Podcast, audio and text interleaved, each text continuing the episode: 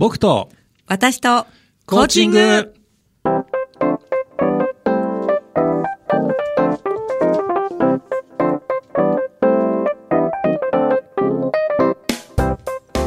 皆さんこんばんは。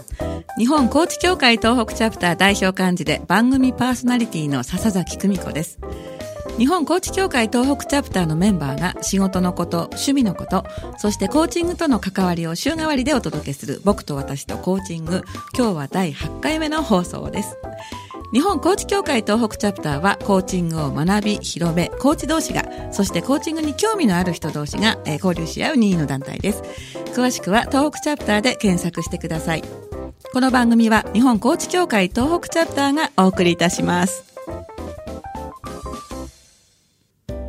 改めまして、はい、皆さんこんばんは。今ちょっと出だしを間違えてしまったんですけれども、いや、今日結構暑かったですよね。そうですね。なんか、うんうん、あの後半になって、はい、青空も出てきましたし。やっぱり、はい、かな？朝ちょっと曇ってたんですけれどもね。はい。うん、一日走り回ってたんじゃないですか？いやね、ね、あの外歩くと汗ばむくらいな、ね、そうですね。男の人スーツだと大変ですよね、えー、女の人はね多少薄着できますけどもね。はい、はい、えー、ご紹介いたします本日のゲストは日本コーチ協会東北チャプターの会員でマーケティングコーチの柴沼純一さんです。よろしくお願いします、はいマーケティングコーチという肩書きなんですが、はい、まあ、コーチ協会いろんな方いらっしゃるんですがマーケティングコーチっていう肩書き私耳にしたの初めてなんですが、えー、この辺からお伺いしてもよろしいですか？はい、はいえー、っとですね、あの去年、一昨年なんですけれど、はい、あのマーケティングコーチ養成講座という講座がございまして、ええ。えー、そちらの方を受講いたしまして、まあ、最終的に認定の資格を取ったと。はい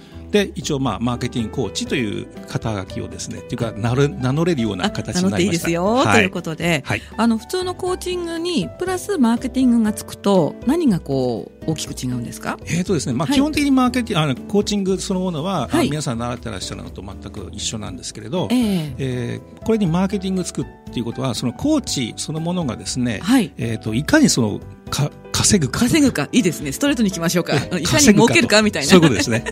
いうところに、まあ、あの、フォーカスしてですね。で、マーケティングそのものをまたクライアントさんに教えるということができるんですね。自分も学んだ上で自分にも役立つっていうこう二、つの美味しさがあるわけですね。そうですね。はい。そう両方合わせて、はい、勉強させてもらったと。あ、じゃあ私教わ教わろうかな。あもう稼げますよっていうのもなんかちょっとおかしいんですけど。もともとね コーチングの雰囲気とはまたそれね、そっちはちょっと違ったりもするんですけれども、あのじゃあそのまず最初にねコーチングとの出会いというところをお聞きしてもいいですか？はい。はい、えっ、ー、とまああの前職まあ去年一昨年まで、はい、えー、会社員をずっとやってまして、えー、一つの会社だったんですけれど、はい、でちょうどそうですね今から10年前になるんですが、えー、あの管理職になりまして、はい。で当然管理職になった時にやっぱり部下をどうやって育てる育てるかというところに、うん、あのポイントがあるもんあるもんですから、はい。えー、その時はですねやっぱりコーチングっていうのが一番えっ、ー、とパフォーマンスを、うん、部下の、うん、部下のパフォーマンスが上げられるんじゃないかなというところから、まあ、それで、まあ、あの本読んだりとかして勉強してたんですけど、なかなかこれやっぱりうまくいかなかったと。あれ10年前って今おっしゃいました？はい。だとするとまだコーチングって今みたいに知らないまあ、知ってる人がいない時期ですよね、はい、そうです。その言葉自体はどうやって知ったんですか？えっ、とですねなんか、うん、本屋さんかなんか行ってあこう本を探したとか、えー、あたまたまそれ見たのが、はい、コーチングの本だったのかもしれないですね。誰かもそんなこと言ってましたね。先週のゲストの木村さんだったかもしれない、はい、たまコーチング全然知らなくて取った本が、うんうんうん、まあ、コーチングの本だったっていうふうな、えー、まあ、そんな感じでしょうか。ですね。で、はい、その後いろいろ本は何冊か、まあ、お買い上げになったということですえー、っとあんまりやんなかったですけどね、えー、一応印象には残ずっと残ってたんで、うんうん、はい。なんかこうコーチングって最初は知っててもその時はこうスルーしてねどっかのタイミングでピンとくるっていうタイミングのお話をされる方が、ええ、ゲストさんすごくうちの会員で多いんですけれども、はい、柴山さんもそんな感じでしょうか、はい、どの辺でこうピンときたんですか？えーとですね、はい、あのやっぱりまあ、あの実はその、えー、管理職やってたんですけれど、役職定年になったんですよ。役職定年？はい。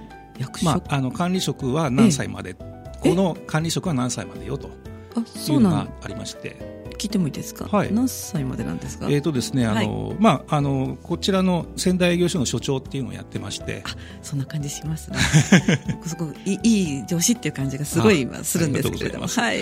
でその役職定年がですね、はい、52歳だったんですよ。えー、若すぎますよそれ。若いですよね。私の今より若いですよ、はい、えでそこからコーチングを学んで、ええちょっと今気になったんですけど、はい、もしかして同じぐらいのご年齢ですか？まさしく。まさしく？まさしく。なんか同い年みたいですね。同い年 やっぱり。はい。ネズミ年。はい。すいません。はい。で、話元に戻してもいいですか？はい。はい。で、まああのまあ、役職定年でね、はい、平でやってるよりも、ええ、あのまあ、やっぱりどっか、はい、あの外に出て、はい、自分で何かやった方が面白そうだなということもありまして、はい、であのじゃあ辞めて何やるか。他の会社に勤めるっていうのもおかしいあのやりたくなかったんで、はい、じゃあ自分でなんか独立してやるのには、はい、コーチングっていうの前、まあ、昔興味あったなというのがあったんで、うん、まあ、コーチングを勉強しようと。あなるほど、まあ、コーチングで独立できるかどうかちょっと分からなかったですけど、はい、すごい似てますそれって、うん、はい、私もなんか一人でやりたいなと思った時に、えー、何かね専門技術私の場合はそんな専門技術があるわけでもなし、えー、お料理を作れるわけでもなしっていう時に、うん、やっぱりそのコーチングその時コーチング勉強してたので、はい、あこれで一人でできるんじゃないかって思ったタイミングがあったので、はい、今あの柴山柴沼さんの、はい、間違っちゃったお話聞いて、ええ、あなんか似てるものがあるなって思いましたね。その後勉強されてと。そうですね、はい、あの講座に通いましてほぼ1年通って、えはい。えーと、一応講座が終わるのとほぼ同時に会社が、会社を退職したと。そうなんですか。いう感じですねお若いですよね。まだまだなのに。でもまあ仕組みだから仕方ない。ですね。これはね。はい。まあ、もう一花咲かせてくださいっていう会社の思いやりかもしれないですよね。はい、はいであの実際のコーチングをまあするようになって、ええ、でまあ、感じたことってやっぱりいろいろあると思うんですけど。そうですね、うん、やっぱりあの、まあ、ある企業さんの、はい、えー、契約いただきまして、え、であと7人の方のですね、はい、セッションをやらせていただいたんですね。その方たちは管理職ほぼ管理職ほぼ管理職。はい、はい、でやっぱりうまくいってるのとうまくいかないのとあるんですか？あるんですね。これがちょっとやっぱり気になったんですよ。今思えば何が違うとかってこう簡単に言えますか？えーとですねやっぱり、会社で契約して、あそっか、うんうん、本人たちお金払ってないんですよね。なるほどね。そこはやっぱりちょっとポイントがあるのかなという気はしましたけど。うん。ものすごく思い当たります、やっぱり。はい、そうですよね、はい、ちょっと義務的なところもあるかもしれないですしね。えーえー、うん。でも、じゃあちゃんと聞いてくれる人はちゃんと、はい、うまくいく感じにはなってましたから。そうなんだ。えー、うんじゃあそこでまあある程度こういろいろな経験を積んで、はい、今は一人でと。そうですね、うん、あ、はい、その時もご契約があったので、ええ、あのコーチとして関わってたっていうことなんですよね。う、はい、ん。なるほどね、うん、まあここにね事前にあの紙をいただいて、そのでうまくいくセッションうまくいかないセッションって書いてあるのですごく気になったんですけれども、はい、他に何かありますか？ここちょっと私気になっちゃったな。同じコーチとして。そうですね、はい、あのーえーとですね、やっぱり、はい、あのコーチングってあなんていうかな引き出してあげなきゃいけないんですけれど、はい、あというか答えはねあな,、あなたの中にあるっていうのが言いますね、ね、よくあるんですけど、ええ、答えを言っちゃうことが ありましてですね。これなんかちょっとおかしいよなという 自分であ言っちゃったみたいな、はい、はい、まあその時はたまにはあのアドバイスしていいですかっていうのを言ってから、はい、アドバイスするようなことは気にはしながらやってはいたんですけどね、うん、はい、そういうタイミングってあると思いますよ私も。はいあの私も自分で、まあ、ひどひどいってわけじゃないんですけども、極端な時は30分間コンサルティングの時ありますあ、はいはいはい、向こうの人がね、意見を聞きたいって言ってきたら、もう私は訪問ですよって言って、で採用するのはもうあなたの判断ですよっていう投げかけにはなりますよね。はい、そうですね。はい。なるほどね。まあ、具体例をいくつか挙げてみて、どれどれがいいですか？みたいな。感じにするようにはしてましたけど。その3択じゃない人もいらっしゃいます？いますね。ああその時って自己自身から言ってきたりしませんか？えっ、ー、とそうですね。そういう場合は、はい、まああそれじゃじゃあそれでいきましょうと。あなるほど。いうケースの方が、うん、まあ、要は承認してあげるという形ですよね、うん、なるほどね、はい、はい。あの初めてねラジオを聞く方はちょっとコーチングってお分かりにならない方もいらっしゃると思うんですけど、えー、そんな方のためにね、えー、柴沼さんの口でコーチングって簡単にこんなものですよって言っていただけるとしたらどうなります？あのよくまあ、昨日もちょっと話があったんですけど、はい、コーチとコーチングって何ですかって聞かれたんですね、うんうん、で私がよく使うのはコーチングとコンサルティングっていうのを一応比較に出して、はい、コンサルティングっていうのはあの、うん、やり方を教えるんですよと。こうですよあですよ。こうしなさいみたいな、はい。はい、でコーチングっていうのは答えはあなたが持ってるんですよ、はい、それを引き出してあげますよっていうような説明をしてますね。会話をしながらね、はい、こうやり取りをしてるうちにね、はい、あのコーチングを受ける人がだんだん気がついていくんですよね、えー、ね。自分で答えを出したり、はい、なるほどね。わかりやすいと思います、はい、もう一つ気になったのは、この二つのキーワードで、えー、あの曲もあるので簡単にということなんですけど、日本語と山の上のオクラって今ねいただいたメモに書いてあるんですがこれは何でしょうか、やっぱりですね、はい、あのコーチングしながらその喋る言葉っていう、まあ、要は要は日本語になるんですけど、はい、日本語をやっぱり大切にしたいなっていう気持ちがありまして、うん、あの喋る言葉ですよね。はい、でその言葉をどんどんどんどんあのあの調べていくうちに、はい、やっぱりその日本語の僕の深さですね。はい、ね。うん、であの到達したところって実は言霊っていうところになるんですけれど。言霊、はい。はい、これがですねあの、え要は万葉集に出てくる山の,、のオクラの話話になるんですね、えでこれが山の上のオクラは、はい、えー、言霊の咲きはう国。咲きはうって読むんですねこれね。幸せっていう字にはうって書いたメモをいただいてますけど咲きはう国、はい、要はあの言葉の霊力が、はい。えー、幸福をもたらす国なんだよと日本っていうのはというふうに歌ってるんですね。あ日本っていう国はっていうそういうことです。そういうつかみで山の上の大倉さんが万葉時代の歌,、歌人ですよね。そうですそうです。へこういうふうに歌ってるともうその時代からですねやっぱり日本語っていうのは素晴らしいものすごいものなんだということを言ってるわけなんですね。うん、でそれを、うんうん。あすいません、うん、まあそれをですね、はい、あの今の時代だんだんだんだんちょっといろいろとおかしな感じになってきてるので、はい、これもう一回あの振り返って、ええ。えー、このパワーをですね、はい。えー、活用したらいいんじゃないかということもございましてこれあの勉強させてもらったと。ここの部分も勉強してます。はい。でそれがコーチングと噛み合って、はい、やっぱりクライアントさん、まあ、お相手の方の声がけにやっぱり生かされるというところそうですね、まあ、できるだけその、えーと、日本語の素晴らしさに気づきつつ、はい、その日本語のエネルギーをですね、はい。えー、引き出してあげるとそうですね、はい、私苦手な言葉があって、はい、ちょっとあ言っていいのかな？エンパワーメントとかね。エビデンスとかね、はい、うん、まあ略称がないのは分かるんですけれども私あんまりカタカナ言葉がなんかもっといい言葉ないのかなって思ってね、ええ、今ちょっとそれを思ったんですよね。まさしくその通りだと思います、うん、難しい言葉ね。あどうぞどうぞ、うん、日本語ってですね、はい、あのすごいあのバラエティーに富んでるんですよね。バラエティーって今英語に言っちゃいましたけど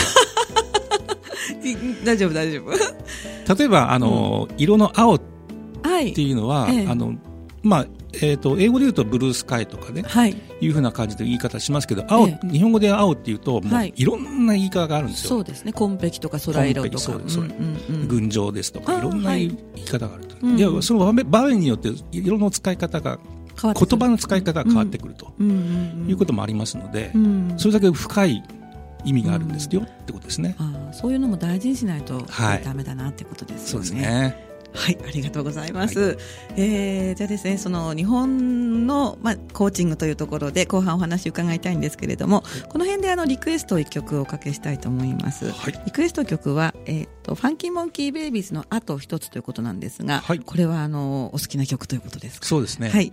やっぱりあの楽天仙台ですから楽天を CD のジャケットが確かマークなんですよね。そうなんですよね。はい。はい。うん、で、マークが投げるときに、やっぱりね、あの、観客の人たちがこれ歌ったと。あ、そうなんだ。歌ってるんですね。ここですか。はい。はい。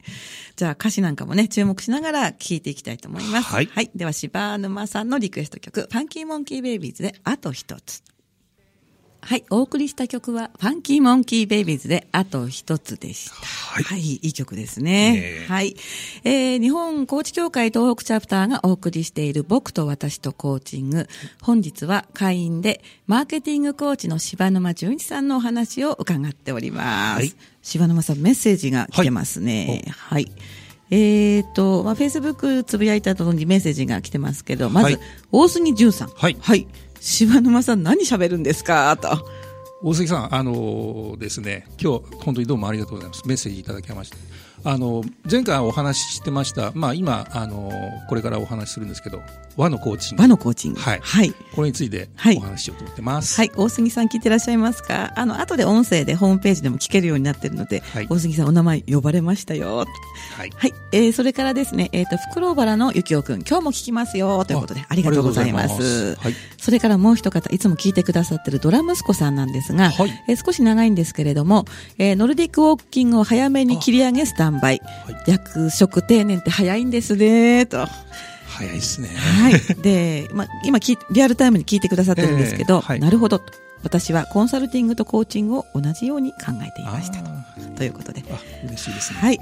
はい。ドラ息子さん、大杉さん、袋原のゆきおくん、ありがとうございます。ありがとうございます。はい。では後半なんですけれども、はい、引き続きですね。はい、あのー、まあ、さっきあの、言葉ね、日本の言霊というお話が出たんですが、はい、和のコーチング。和っていうのは、あのー、和む和あの平和の和のコーチングですよね。そうですね。はい、こちらですね。まあ、はい。どうぞ。は、はい、えー、和っていうのは基本的にはあの日本という意味ですね、はいええ、日本人に向けた形でのコーチングということを、えー、提唱しようかなと思ってまして。これはあの柴沼さんが考えて、はい、和のコーチングっていうことを、はい、まあ一つのなんていうブラブランド？ブランドにしたいなという感じもあるんですけどね。はいはいはい。中身はどんなものなんですか？そうですね。あのまあ基本的にコーチングっていうのは、欧米ってまあアメリカから来たものですね。うん、そうですね。はい。でやっぱりあのアメリカ人欧米人の考え方と、やっぱり日本人の考え方っていうのはやっぱりちょっと違うんじゃないかなっていうのを前から聞いてましたので、そこを調べてきますとですね、やっぱり、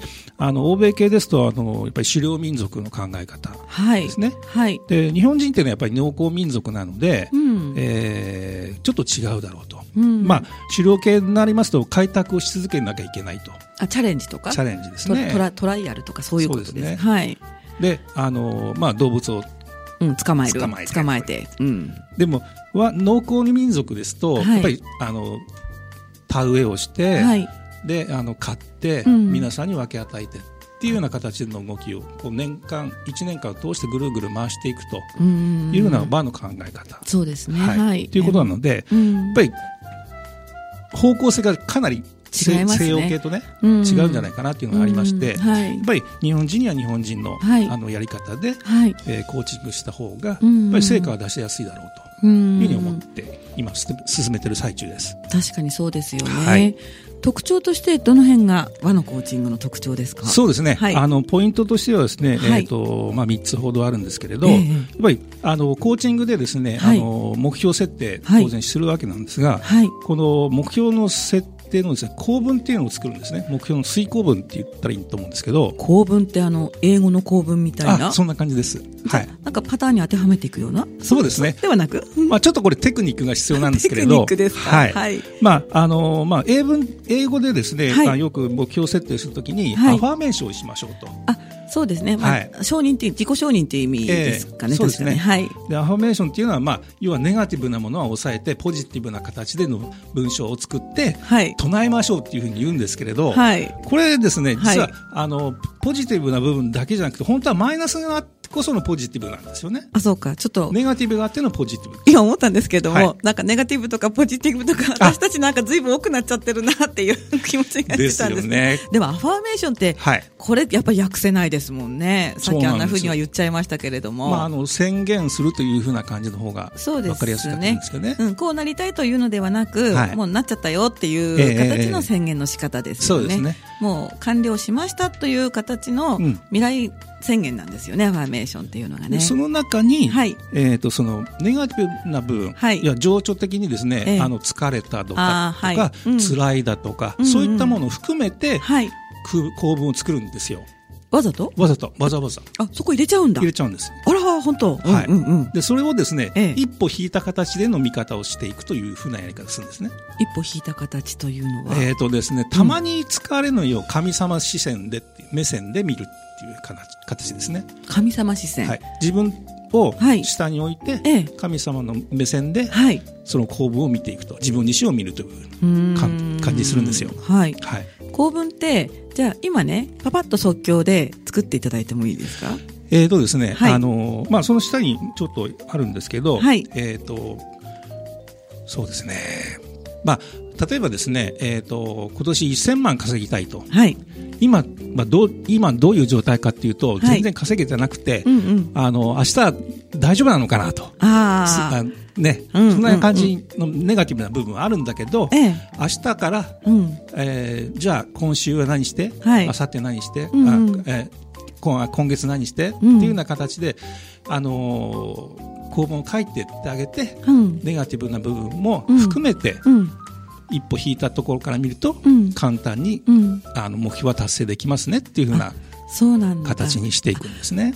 ごめんなさい。私、ちょっとさっきアファーメーションで盛り上がっちゃったんですけど、はい、アファーメーションとは違ってって書いてあるんですね。そうですね。なんか、ここを言ってないとダメですよね。私ちょっと失格ですね。アファーメーションとは違って、マイナス面も取り入れると。そそこを、まあ、目標の中に入れながら、引いた感じで見ていくと。そうです。そうやって、少しずつ少しずつ、あの、一歩ずつ前進していくという形ですね。その考え方が、やっぱりその従来のアメリカ型とは違って、ちょっと日本人向きなんじゃないかと。えーそんな、こんな認識でいいですが。まさしくその通りで。ああ、情緒的ですね。はい、うん、うん前向きじゃなきゃいけないって言われると、そうなれない人は苦しいですもんね。そうですね。うん、で結局ですね、そのポジティブな部分ばっかりを追い求めていくと、はい、そのできない状態っていうその脅迫観念にとらわれるケースがあるんですよ。わかります。人によりきりだもんね。うん、そこをですね、はい、あのポイントとして、はい、マイナスの面もちょっと、はい、えー、掴んでおくと。はい。いうふうにしておくと、うん、楽にいける。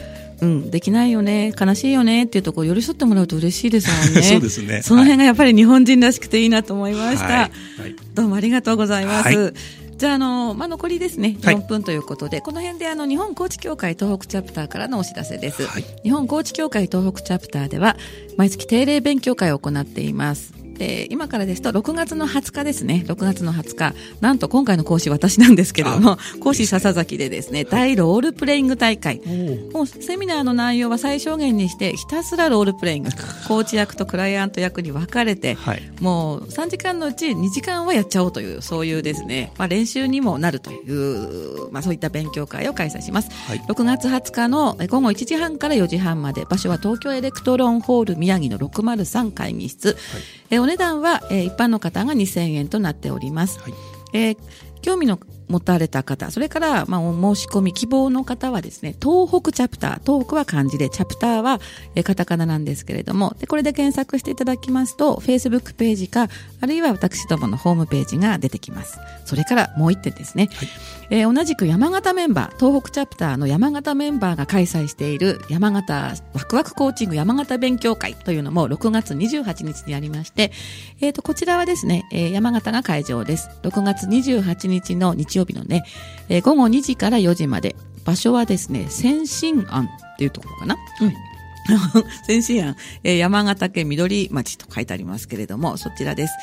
えー、対象年齢中学生以上で料金が2000円。今回の講師は大沼さんですよ。そうですね。大沼さん、はい、ご縁があったんですよね。ありました、はい、もう、ね、17年のお付き合いですね。ちょっとお仕事もね通じて、はい、つながり方というふうにさっき、はい、えー、伺ったんですがその大沼良一さんが、えー、講師を務める。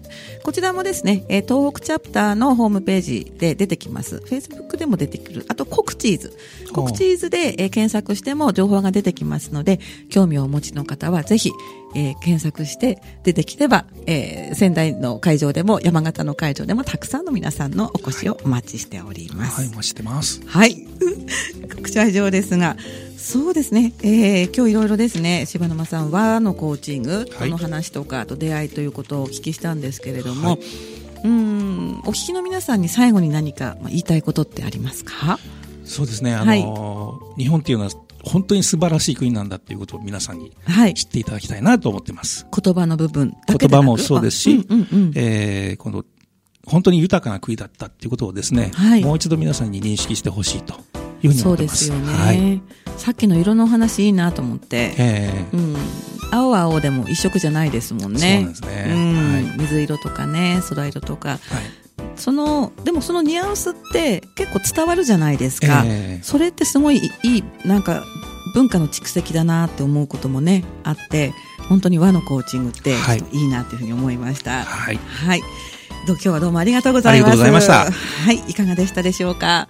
えー、お送りした僕と私とコーチング本日のゲストはマーケティングコーチの柴沼純一さんにお話を伺いました、はいえー、この後20時からは、ねんねバーの昔話です。引き続き、FM 大白の番組でお楽しみください。